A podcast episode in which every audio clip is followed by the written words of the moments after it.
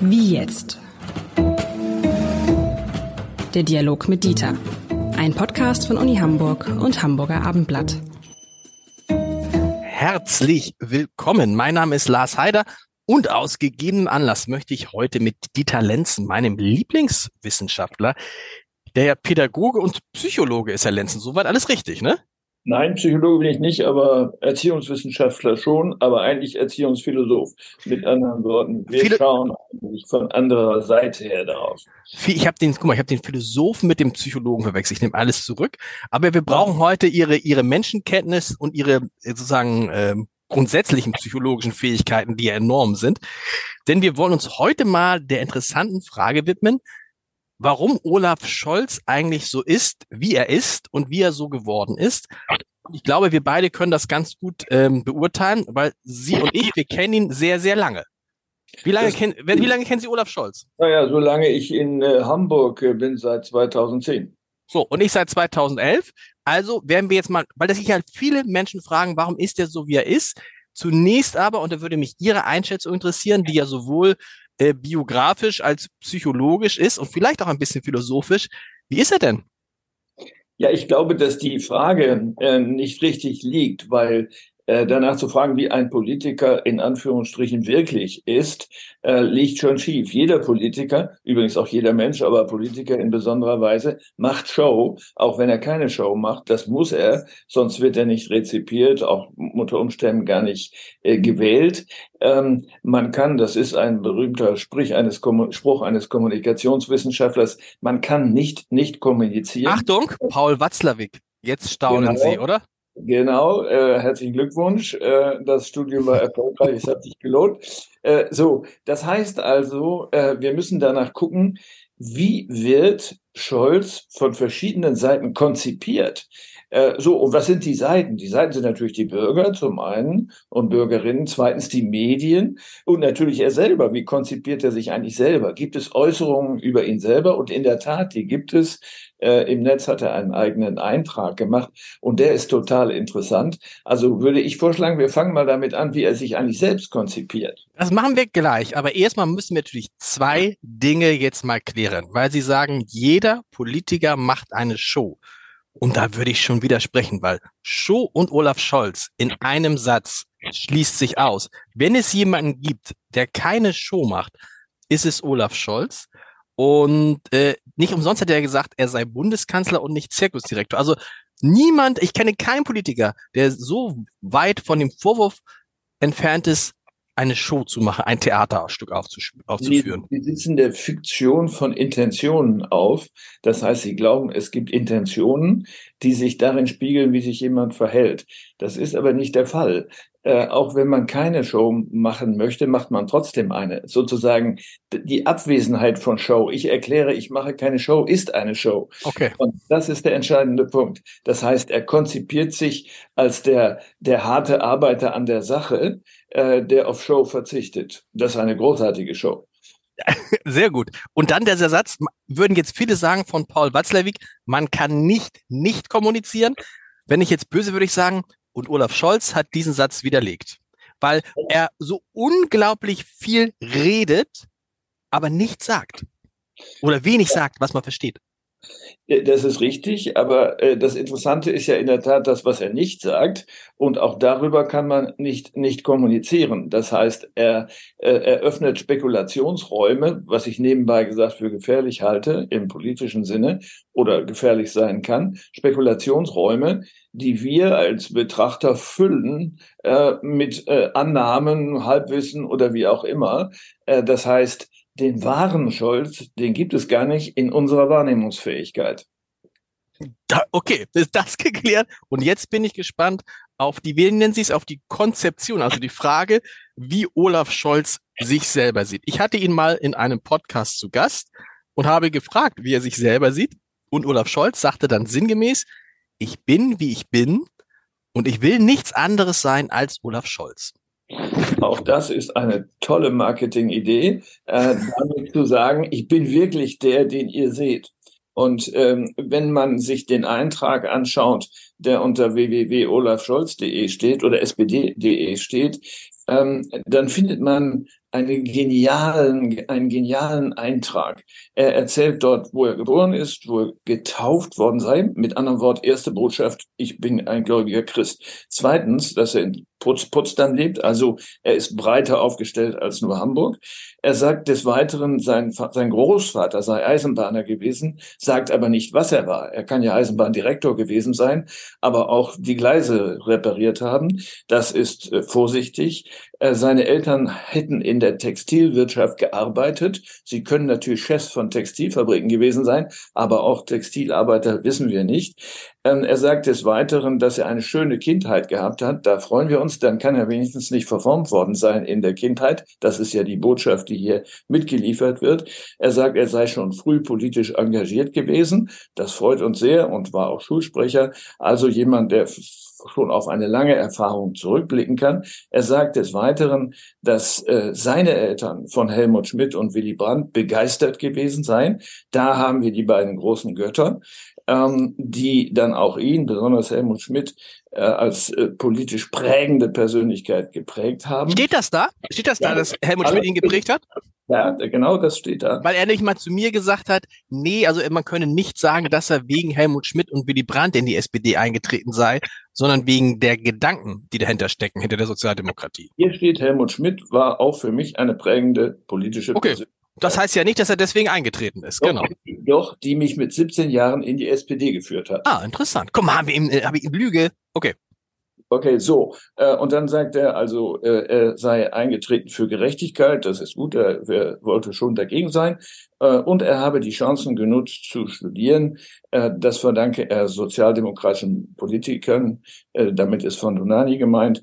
Äh, und dann habe er Rechtswissenschaft studiert in Hamburg, verschweigt aber, äh, in welcher der beiden Fakultäten, der linken oder der rechten Fakultät, er Rechtswissenschaft studiert hat. Also mit anderen Worten. Stopp, stopp, stopp. Wieso linke und rechte Fakultät? Ich dachte, Jura ist immer Jura. Ja, es gab eine Zeit, das kann sein, dass er in der Zeit studiert hat, das weiß ich nicht, äh, wo die getrennt waren in zwei verschiedenen politisch orientierte Einheiten. Also mit anderen Worten, es ist genial gemacht, das muss man wirklich sagen, weil die entscheidenden Fragen werden nicht beantwortet, sondern durch Andeutungen, Helmut Schmidt war jetzt das Beispiel, äh, wird ein Assoziationsraum geschaffen, in dem man sagt, das ist alles positiv. Ich will gar nicht bezweifeln, dass es positiv ist, aber es ist eine Erscheinungsform. Was wirklich der Fall ist, wissen wir nicht. Aber das, ich glaube, das überbewerten Sie jetzt. Geht es Ihnen nicht einfach darum, dass er möglichst wenig von sich mitteilen will, von dem er das Gefühl hat, das ist privat? Nun kann man darüber streiten, ob bei einem Bundeskanzler überhaupt irgendetwas privat ist.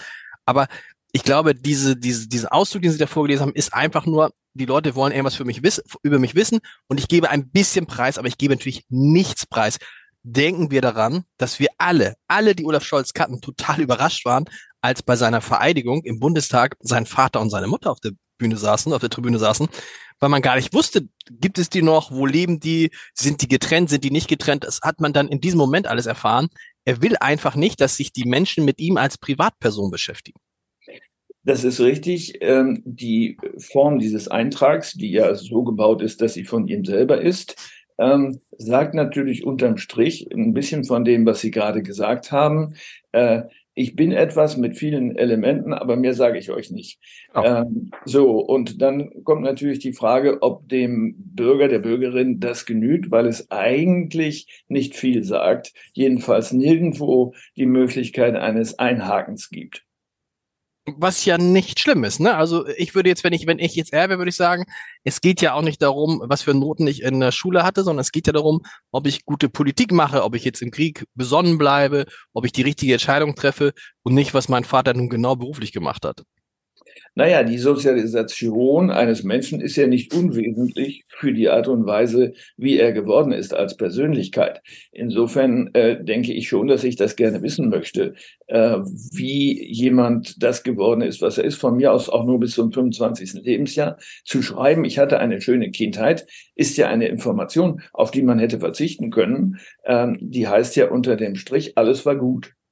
Ja, okay, kommen wir, erster Punkt. Also haben wir jetzt, wir haben jetzt also zwei Seiten. Meine war ja kürzer. Ich bin ich und ich will nichts anderes werden als Olaf Scholz. Ähm, ihre war ja mehr so biografisch. Jetzt kommen wir zu der Wahrnehmung. Wollen wir erst die Bürger oder erst die Journalisten nehmen? Ich bin für die Wahrnehmung der Journalisten. Und ich will Ihnen da so ein bisschen meinen Eindruck äh, schildern, bevor Sie dann sagen, wie Sie das sehen. Mein Eindruck ist, dass die Journalisten seit Jahren, Jahrzehnten ein Problem mit Olaf Scholz haben und sie dieses Problem ähm, überhöht hat, überproportional gestiegen ist, seit er Kanzler geworden ist. Warum? Weil die Journalisten, ein Großteil der Journalisten, Olaf Scholz mindestens drei, vier Jahre lang ausgelacht hat, als er gesagt hat, dass er eines Tages Bundeskanzler wird, anstelle von Angela Merkel.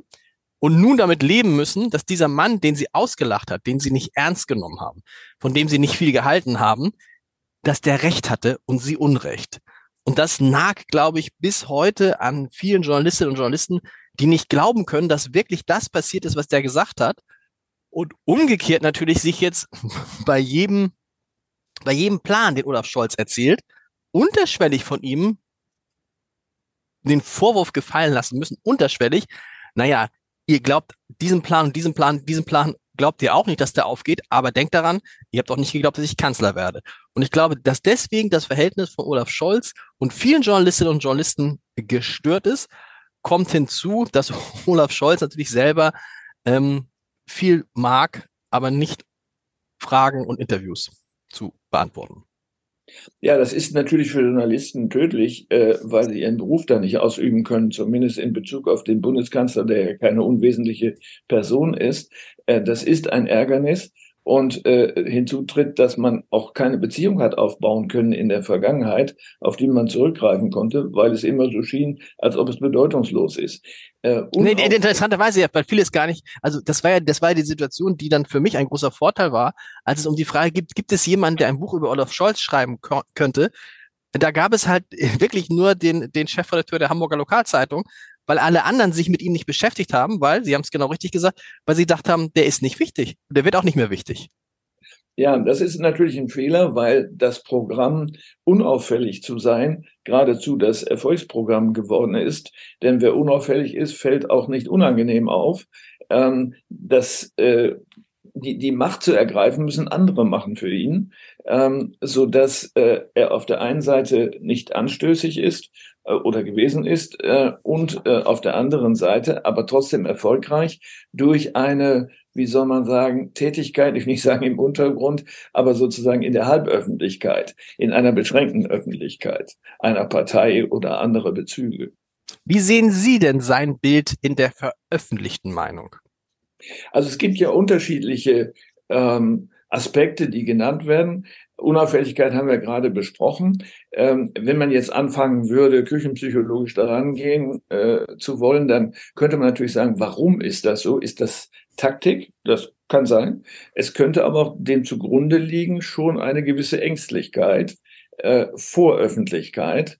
Ähm, nicht jedermanns Sache ist es, groß aufzutreten. Das weiß man nicht, kann man nur spekulieren. Das zweite ist. Aber das muss man, stopp, muss man das, bevor wir zum zweiten kommen? Sie nennen es Ängstlichkeit, ich nenne es Schüchternheit. Also er ist per se ein schüchterner Mensch und deshalb liebt er das halt nicht, vor Kameras zu stehen. Das ist möglich. Nun, wenn jemand schüchtern ist, ist er eigentlich immer schüchtern und nicht nur vor Kameras. Ähm, ist er ja auch, oder? Naja, ich will mal so sagen, ähm, wenn es darum geht, etwas durchzusetzen, ist er alles andere als schüchtern. Das stimmt. Also eher, äh, ja, ich will nicht sagen brachial, aber schon äh, insistent. Äh, aber gibt es nicht so eine Schüchternheit, die sich bezieht auf Öffentlichkeit? Also wenn ich jetzt kurz mal nachdenke, kenne ich viele Menschen, die äh, äh, zum Beispiel meine eigene Frau, die sehr durchsetzungsstark ist, wirklich sehr durchsetzungsstark, ähm, die aber es überhaupt nicht mag, in der Öffentlichkeit im Mittelpunkt zu stehen. So ähnlich wie Olaf ja. Scholz. Gut, also die Analyse traue ich mir jetzt nicht zu, aber vielleicht lerne ich sie mal kennen, dann sage ich Ihnen das Ergebnis. Äh, auf jeden Fall äh, könnte das sein. Ähm, man muss vielleicht die verschiedenen Adjektive, die man lesen kann in den Medien, so hintereinander nennen, dann wird vielleicht ein Bild darauf, daraus. Ähm, das nächste ist nämlich Emotionslosigkeit, die häufig erwähnt wird. Ähm, das könnte dazu passen, unauffällig zu sein. Man äh, kann natürlich eines sagen, es gibt niemanden, der emotionslos ist, äh, es sei denn, er hat einen schweren Unfall gehabt und ein Teil seiner, seiner Cortex ist verletzt. Aber das unterstellen wir hier mal nicht, äh, sondern es kann natürlich auch äh, sein, dass es unterdrückte Emotionen sind, wo sich die Frage stellt, welche wären es denn dann und wo sind sie geblieben oder wo werden sie ausgelebt, wissen wir nicht. Ähm, auf jeden Fall, die Beschreibung finde ich schwierig. Äh, also emotionslos ist niemand unterm Strich, äh, aber die Emotionen sind nicht sichtbar, also seine zumindest nicht.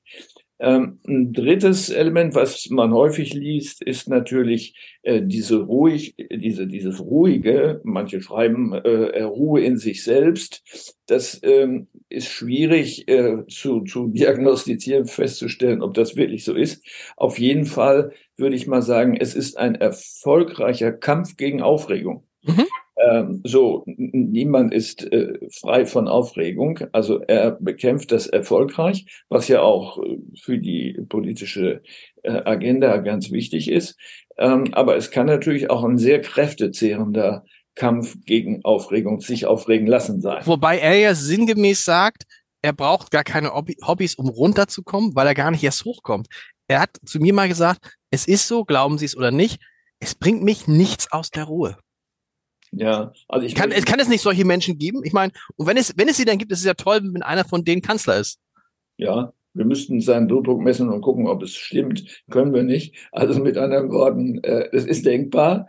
Ähm, aber äh, bevor ich das glaube, denke ich erstmal daran, wie kommt es dazu? Mhm. Es kann ja eben die schöne Kindheit gewesen sein, die äh, immer noch nachwirkt. Das wissen wir nicht.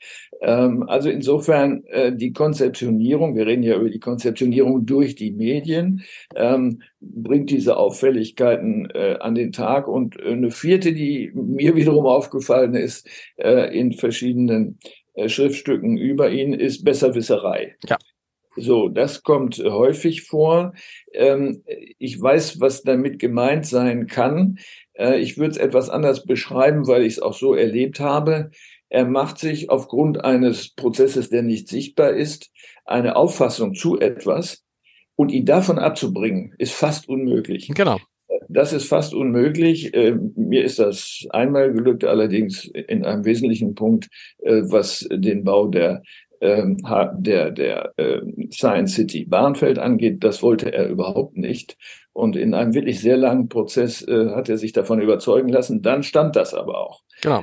Ähm, so, also mit anderen Worten, Besserwisserei ist vielleicht falsch, aber ein gewisses Festhalten an einmal äh, gefundenen Auffassungen zu etwas die er im Übrigen auch in der Regel dann oft selbst gefunden hat. Also, dass es ihm gelungen ist, ihn von etwas zu überzeugen, was er eigentlich nicht wollte, ist, glaube ich, eher die Ausnahme. Dann haben wir ganz gut zusammengefasst, so das veröffentlichte Bild. Jetzt kommen wir zum Bild, das die Bürgerinnen und Bürger haben und dass man ja sozusagen aus dem veröffentlichten Bild nur zum Teil ablesen kann, aus Umfragen vielleicht, wo er ja auch so ja, das heißt, er steht nicht so gut da, wobei man sagen muss, die meisten Regierungen stehen nach dem ersten Jahr jetzt da, wo jetzt gerade die Regierung Scholz steht. Aber wenn man Olaf Scholz bei seinen Bürgersprechstunden erlebt, die er auch als Kanzler immer noch macht, die er auch in diesem Jahr hoffentlich in Hamburg machen wird, ähm, stellt man fest, erstens, die Bürger stellen andere Fragen und zweitens, die Bürger sind in der Bewertung, in der Bewertung des Kanzlers anders als die Journalisten. Ja, ähm, ich glaube, dass ein hervorragendes Merkmal bei der Bürgerauffassung äh, über ihn der Umstand ist, äh, dass sie wenig Konzept überhaupt haben über ihn. Äh, da so wenig gewusst wird, äh, haben sie natürlich es auch schwer, also der Alltagsmensch hat es schwer, sich darüber ein Konzept zu machen. Was sichtbar ist, ist dieses, das wenig sichtbar ist. Ähm, und das macht es schon schwierig. Also die eben schon mal benannte Unauffälligkeit, die gilt ja auch im Alltag. Ähm, Viele finden ihn nicht interessant, äh, um sich daran zu reiben oder ihre eigene politische Meinung daran zu reiben. Ähm, und das, was man ihm ja häufig vorgeworfen hat, dass er nicht entscheide, ist natürlich auch etwas, wo der durchschnittliche Mensch auf der Straße sagt, ja, wenn er nichts entscheidet, was soll ich dazu sagen? Mhm. Ähm, so, äh, insofern ist das für ihn auch ein Risiko.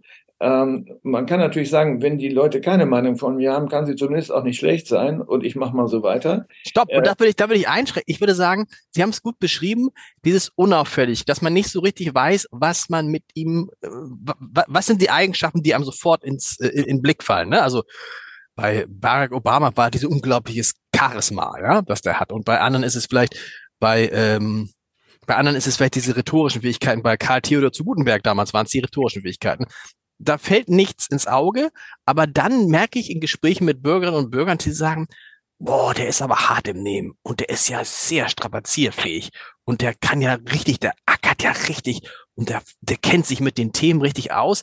Also es kommen so Eigenschaften hervor, die als sehr positiv bewertet werden, die eigentlich eher so unsexy sind. Und das ist, glaube ich, nur deshalb, weil diese Eigenschaften von nichts anderem überlagert werden, über das man sprechen könnte. Also ein harter Arbeiter ist äh, zunächst mal per se nicht schlecht. Äh, nun ist äh, die Neigung, sich zu überarbeiten, äh, ja nicht total verbreitet äh, in unserem Lande, sondern in, in einer bestimmten Schicht, wo sehr viel gearbeitet wird, äh, eben bis zum Rand des Möglichen. Das mag für ihn auch gelten, das würde ich sagen. Ähm, was, äh, glaube ich, nicht zu unterschätzen ist, äh, ist die wie soll man sagen, im positiven Sinne, im positiven Sinne Vorurteilsgesteuertheit. Das heißt, er hat von Prozessen, die er zum ersten Mal hört, schon eine Meinung. Genau. Und von Personen, ähm, das äh, ist unvermeidlich, das ist vollkommen klar. Wir haben immer von allen schon eine Meinung, die ist uns nur häufig nicht bewusst. Äh, das ist also insofern unvermeidlich. Wenn man sie aber nicht flexibilisiert, kann sie einem im Wege stehen. Äh, und es kostet viel Zeit sich darüber hinwegzusetzen und sagen, nee, ist vielleicht doch anders, äh, als ich äh, gedacht habe. Also ich will das durchaus äh, auch äh, an, an dem eigenen Beispiel sagen. Als ich hier damals in äh, Hamburg angefangen habe, haben wir begonnen mit einer großen Demonstration für mehr Geld in den Universitäten. Das hat ihm überhaupt nicht gefallen. Mhm. Und dadurch gab es schon eine feste Meinung. Das hat Jahre gedauert, um dieses Vorurteil wieder loszuwerden, bis es dann zu einem, ich will nicht sagen freundschaftlich, aber respektvollen gegenseitigen äh, Umgang geführt hat. Insofern. Und da äh, muss man wieder sagen, was man auch lernen muss bei so einem Typen wie Olaf Scholz. Man braucht lange, lange, lange, lange, um zu verstehen, wie er tickt. Wenn man es einmal verstanden hat, dann kann man sich darauf verlassen. Aber das ist keine Sache, so Olaf Scholz in, ich habe es immer gern gesagt, so am 40., 50. Treffen hatte ich den Eindruck, nicht jedes Mal wieder von vorne anfangen zu müssen. Das ist richtig. Ähm, und ähm, was ich daran schätze, ist eigentlich, äh, wenn das Vorurteil korrigiert worden ist, dann hält es auch lange im positiven Sinne mhm. an. Äh, natürlich kann man ihn enttäuschen sozusagen, äh, wenn es dann plötzlich äh, in eine andere Richtung geht. Aber das braucht dann auch viel.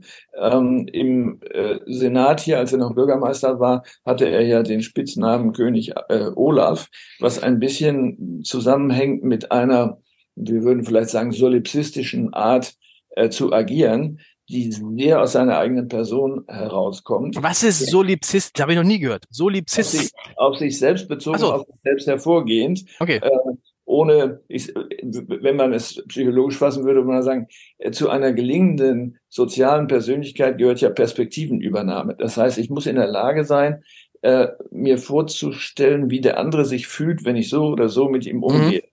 Manche haben das so internalisiert, dass das automatisch ist und dass sie nicht verletzen und so weiter. Manche müssen das lernen und manche können es überhaupt nicht, äh, diese Perspektivenübernahme. Das ist für Politiker dann riskant, wenn sie angewiesen sind auf die Perspektive des anderen äh, in ihrem politischen Agieren. Lieber Herr Lenz, jetzt haben wir ein bisschen überzogen für unsere Verhältnisse, aber es war interessant und ich hoffe, wir haben Ihnen, euch da draußen Olaf Scholz ein wenig näher bringen können. Das Vielen Dank. Auch und ein Tschüss in die, in das, in den, in den Space hinein.